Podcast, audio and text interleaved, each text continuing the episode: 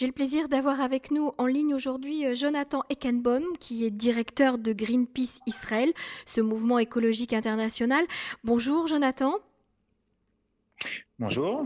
Alors Jonathan, aujourd'hui, j'ai cherché à vous joindre et à vous donner la parole par rapport à cette catastrophe écologique euh, qui se déroule en ce moment sur euh, nos plages en Israël. Est-ce que vous pouvez un petit peu nous décrire la situation telle qu'elle est actuellement? Oui, avec plaisir, Emmanuel. Alors, on a euh, tout a commencé il y a un peu plus d'une semaine.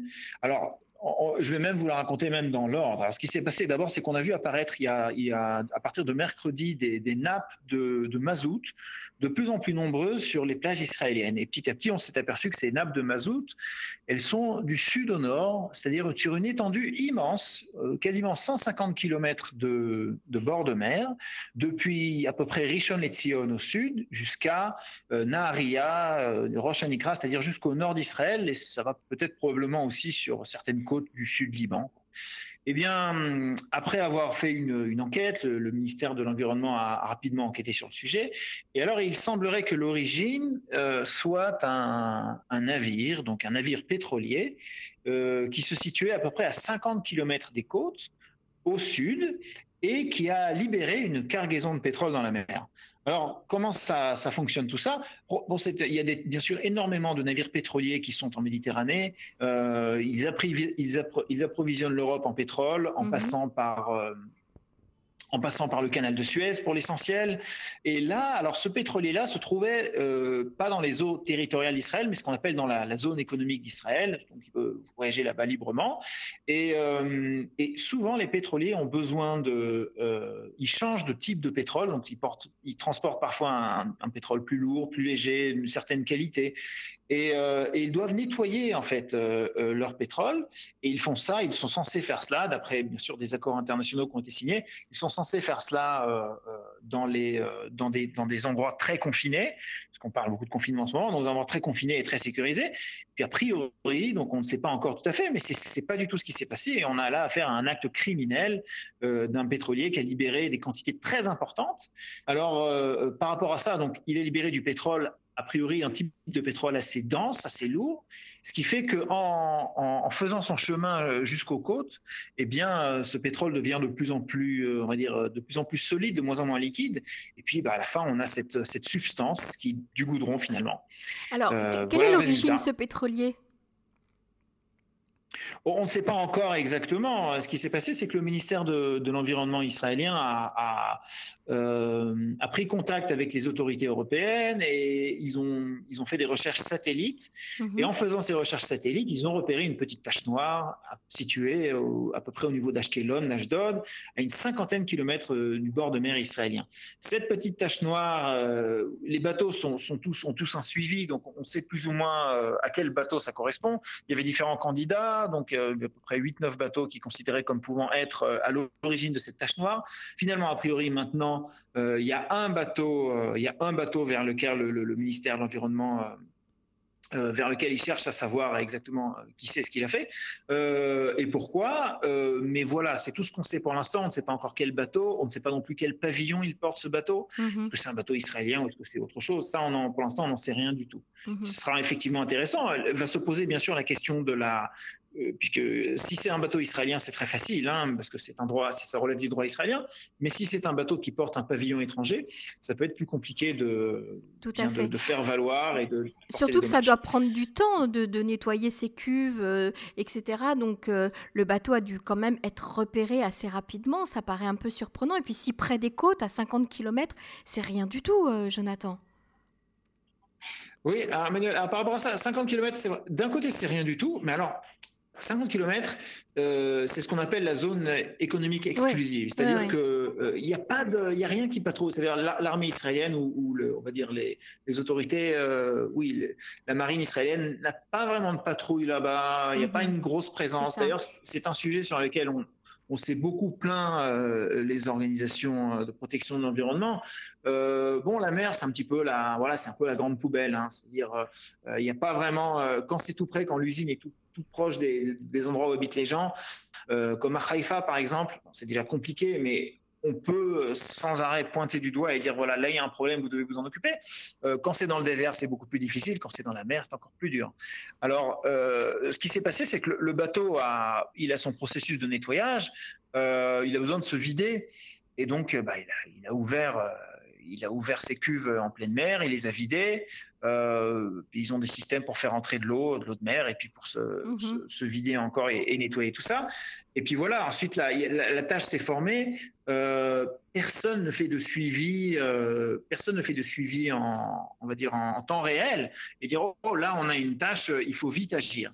Et donc on découvre ça uniquement une fois que le mazout s'est entassé sur les bords de mer. Mhm. il est important de dire que c'était assez facile parce que, enfin, c'était facile de trouver l'origine parce que on connaît le sens des courants. Le sens des courants en Israël, eh bien, c'est du sud vers le nord. Donc euh, voilà, donc si vous voulez, l'eau et les sédiments qui viennent d'Égypte vont vers, euh, ils remontent la bande de Gaza et puis de là remontent vers Israël et vers le Liban. Donc comme ça, on se passe un peu tous la pollution, si vous voulez. Hein. Mm-hmm. ce qu'on pollue, ça va vers le Liban. ce que les Palestiniens polluent à Gaza, ça vient chez nous. Comme ça, on est tous contents. Et, et, grâce à, et grâce à la, à la direction des courants et à l'amplitude aussi, puisqu'on sait que c'est de, de, de Ashdod, à peu près de, non, de Rishon LeZion jusqu'à jusqu'à Naria au nord, eh bien, on a su assez facilement repérer euh, l'origine, voilà l'épicentre, on va dire, de l'origine de cette, de cette tâche, de, ce, de cette pollution. Mhm. Et à partir de là, c'était un peu plus facile, non seulement l'origine, mais on a pu déterminer par une modélisation assez simple, euh, puisque c'est arrivé à partir de mercredi sur les côtes, on a pu déterminer quand est-ce que cette euh, d'où ça venait et quand ça avait été émis. Mhm. À partir de ce moment-là, l'enquête l'enquête peut avancer. Alors, on, on, je rappelle, de manière satisfaisante. Je rappelle juste que jeudi, on a découvert euh, euh, une baleine, un léviathan, hein, qui s'est échoué euh, mort, complètement intoxiqué par ce goudron sur la côte de Nitsanim, si je ne me trompe pas. alors, la première question qui, nous vient tous à l'esprit, c'est est-ce que ce, cette pollution est dangereuse pour l'homme, puisqu'elle l'est déjà pour, pour les animaux, pour la, faune aquatique Est-ce qu'elle est, est, qu'elle est dangereuse pour l'homme, à savoir que cette, ce ce week-end, il faisait très beau, euh, qu'on a vu sur les plages d'Israël beaucoup de monde et des enfants en particulier. Euh, qu'est-ce que vous pouvez dire là-dessus? Oh, c'est très simple. Alors d'abord, euh, pour la baleine, effectivement, on a pensé au départ que qu'elle avait été victime de cette, de cette, de cette pollution au pétrole. a priori, une, ça semble maintenant exclu. Ah oui. oui, ça semble maintenant exclu du fait que ils ont, ils ont trouvé ils ont, ils ont pris des restes de la baleine, ils les ont analysés, et il semblerait que la baleine soit morte avant, euh, soit morte avant et donc soit morte d'autre chose. Donc on aurait là ce qu'on appelle un, mauvais concours de circonstances. Mhm. Euh, ce n'est pas totalement exclu que ce soit l'origine de ce pétrole, mais a priori ce n'est pas la piste qui est retenue maintenant, euh, d'après les analyses qui ont été faites. Cependant, alors on a cette baleine, cette baleine énorme qui a été retrouvée 18 mètres et je ne sais pas combien de tonnes, mais on a retrouvé des tas d'animaux, donc des tas de, alors des oiseaux, mais surtout beaucoup de tortues qu'on a retrouvées, des tortues mortes qui sont des espèces euh, qui sont en danger et euh, bien sûr également, comme j'ai dit, dit, des oiseaux marins et des poissons qui ont été affectés par cette, cette forme de pétrole qui est très dense et donc très collante et dont il est très, très difficile de se, de se débarrasser. Pour les humains, eh bien, euh, il y a en fait deux dangers. Le premier danger, il est euh, si on, marche ou si on touche ce pétrole. Euh, voilà, c'est pas quelque chose qu'il faut toucher avec les avec les mains.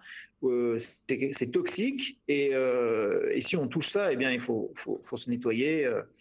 faut se nettoyer et puis de toute façon, il faut prendre les précautions, éviter de le toucher.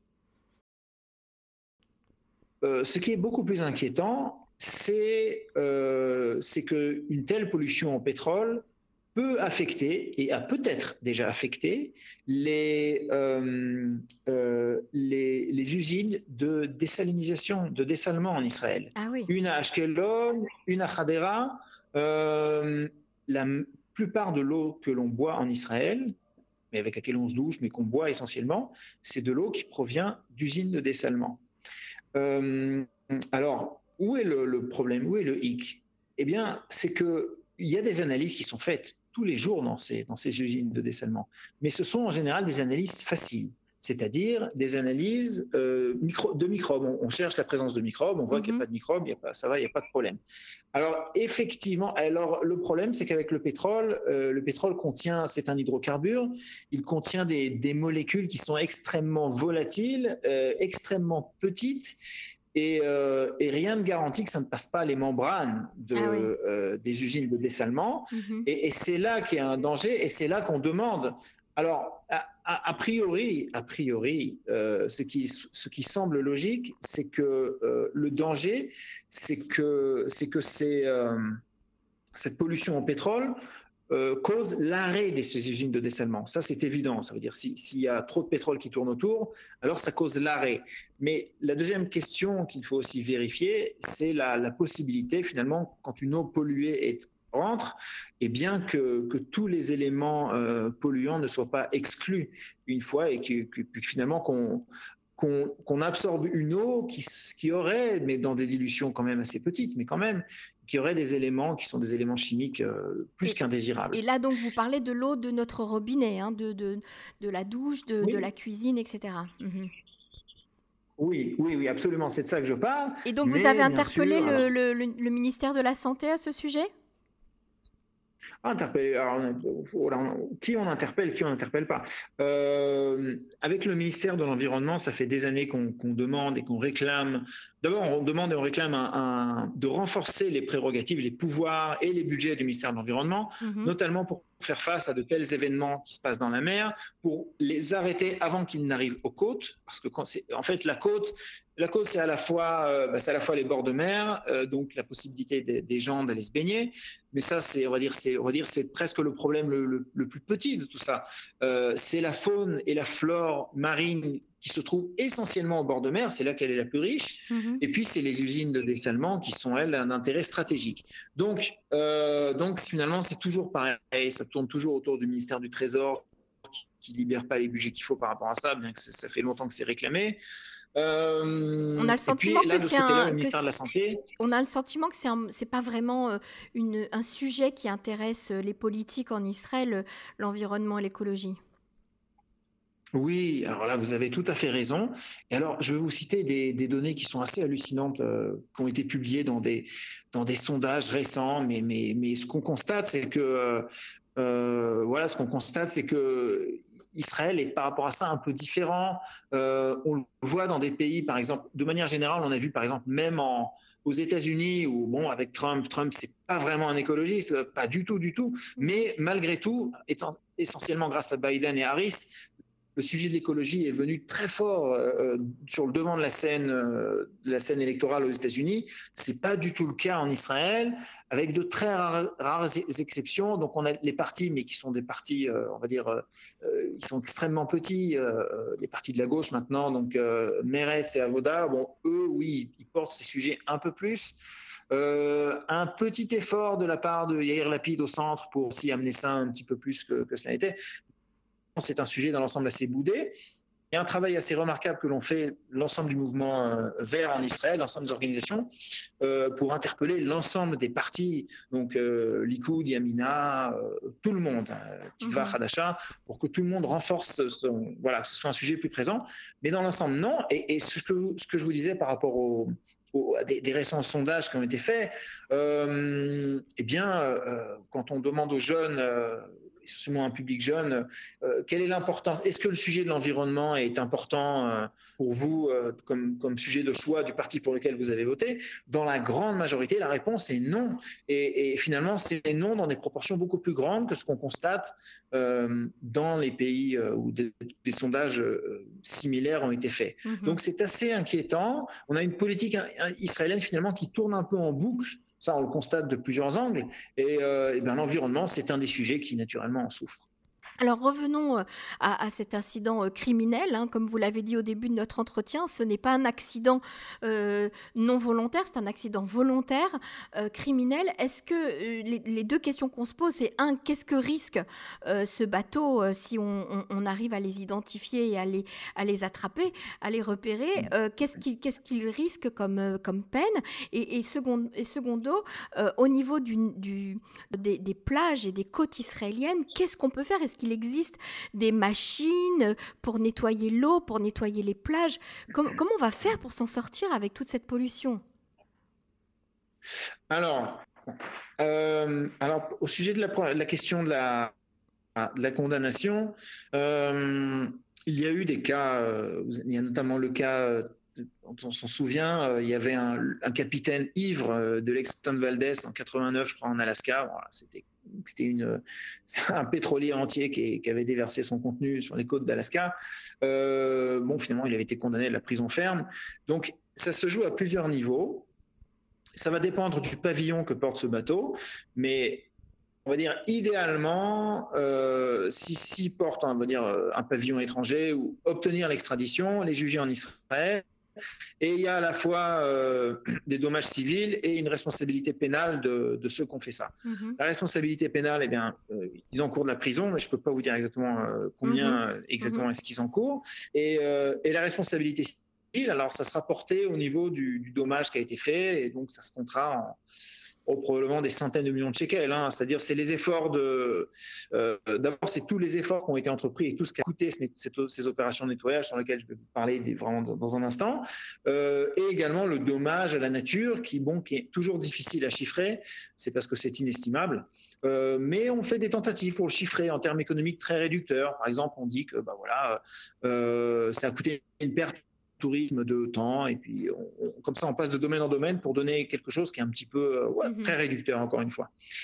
Euh, pour la question de, la, de, de, voilà, de, faire en sorte que voilà, de, nettoyer ça, euh, votre question est tout à fait à propos. Et alors effectivement, il existe des moyens technologiques qui permettent de maîtriser, on va reprendre ce mot très à la mode, de confiner la pollution. et c'est coûteux, mais c'est assez simple et c'est beaucoup moins coûteux que ce qui est en train de se passer maintenant. Alors c'est ce que la communauté verte, les, organisations de protection de l'environnement, Greenpeace et d'autres, c'est ce qu'on réclame depuis maintenant des années. C'est très dur d'avancer sur ces sujets, mais en gros, c'est une surveillance satellite étroite qui permet de repérer en temps réel de tels événements quand ils se, passent.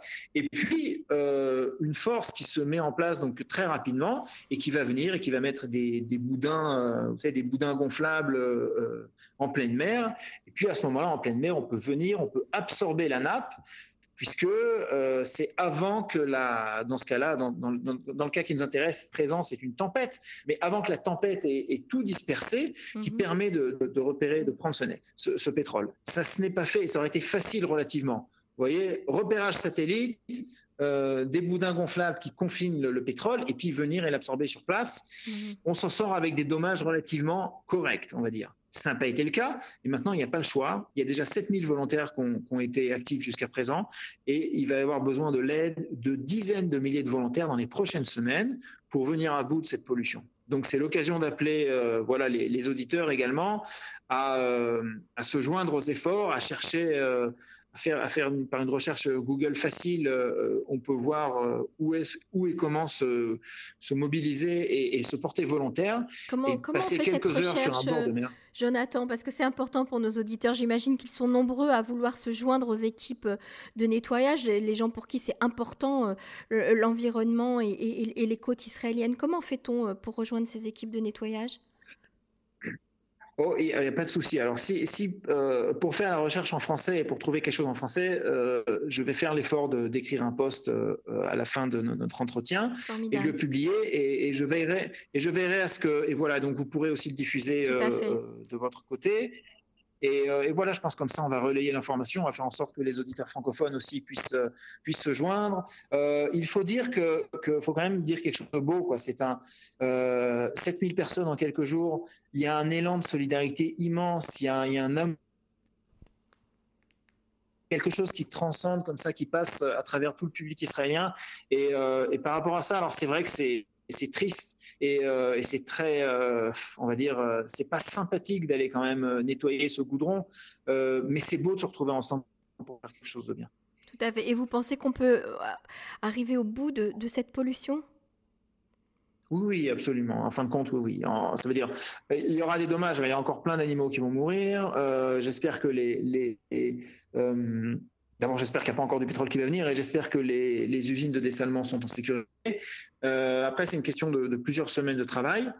Des pollutions semblables, peut-être moins importantes, ont eu lieu. Je sais qu'il y a eu un cas dans le Var similaire. C'est pareil, c'était du goudron il y a deux ans. Euh, ça demande des semaines de travail. Ça demande des semaines de travail. C'est un travail, euh, voilà, c'est d'arrache-pied. Ça se fait petit à petit pour enlever et enlever et enlever et enlever. Et à la fin, ça marche. À la fin, ça marche. Voilà, mais simplement par rapport aux, dommages qui ont été causés à la faune et à la flore, eh bien une partie de ces dommages, malheureusement, sont difficilement réversibles. Alors on est en pleine campagne électorale, à un mois des élections à peine. Euh, c'est peut-être l'occasion justement d'interpeller euh, les politiques pour, euh, à, l'occasion de, ce, gros problème, hein, de ce gros problème écologique. Est-ce que vous avez l'intention de le faire avec, dans le cadre de Greenpeace? Oui, absolument. Alors là, d'année en année, alors ça fait même dans un cadre plus large que Greenpeace, ça se fait dans le cadre, on va dire, de toutes les organisations. on a créé un, euh, espèce de, voilà, une organisation de, campagne euh, on est plusieurs dizaines de, on est plusieurs dizaines d'ONG euh, et on fait ça de manière très méthodique euh, vis-à-vis de chaque parti parce que c'est extrêmement important d'avoir plusieurs représentants euh, dans tous les partis politiques. En fin de compte, en fin de compte, on peut parfois être tenté de, de dire ou, de présenter l'écologie et la protection de l'environnement et de la nature comme quelque chose de, politique ou lié à la gauche il y a effectivement des différences entre les sensibilités de droite et de gauche, mais l'environnement la nature pas de carte chez aucun parti.